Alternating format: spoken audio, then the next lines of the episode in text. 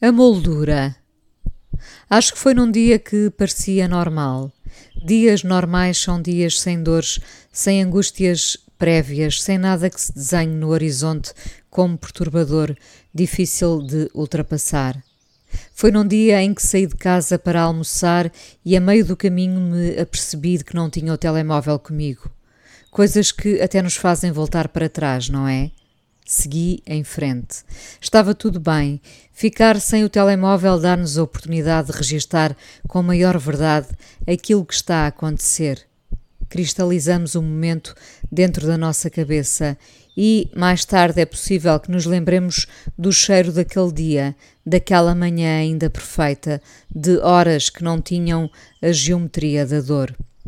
Cheguei a casa feliz, feliz e normal, duas palavras que uso com parcimónia. Não é de agora, mas acentuou-se a forma como hesito antes de as dizer.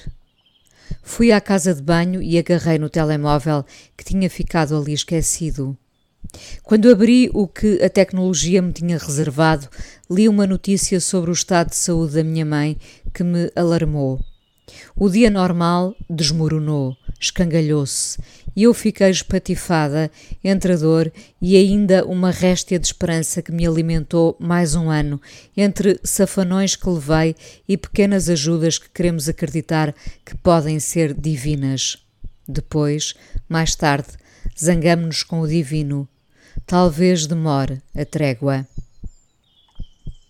A minha mãe tinha 78 anos, mas a Irina tinha 38. Durante algum tempo vivi relacionando-as. Troquei algumas mensagens com esta rapariga destemida, de sorriso que lhe chegava aos olhos, que disfarçavam qualquer tristeza súbita. A Irina e a minha mãe lutaram com unhas e dentes, mesmo quando os tinham de cerrar. A Irina gostava de uma frase minha que insistia em replicar, que diz que o amor é a maior distração da morte. Tinha a frase emoldurada para ela. Disse-me que a viria buscar para podermos tomar um café. É justo. Na ideia de um café pode haver tanto amor que nos iríamos distrair da morte, de tudo o que nunca quisemos para as nossas vidas ou a dos outros, a dor. Nem eu enviei a moldura à Irina, nem ela a veio buscar. Talvez tenha ficado pendurada no nosso pensamento como prova de que aqui continuávamos e podíamos adiar, coisa que tanto gostei de fazer durante anos: adiar, esticar a corda. Eu segui as dores daquela mulher que nunca conheci, como segui as dores da mulher mais importante da minha vida, a minha mãe.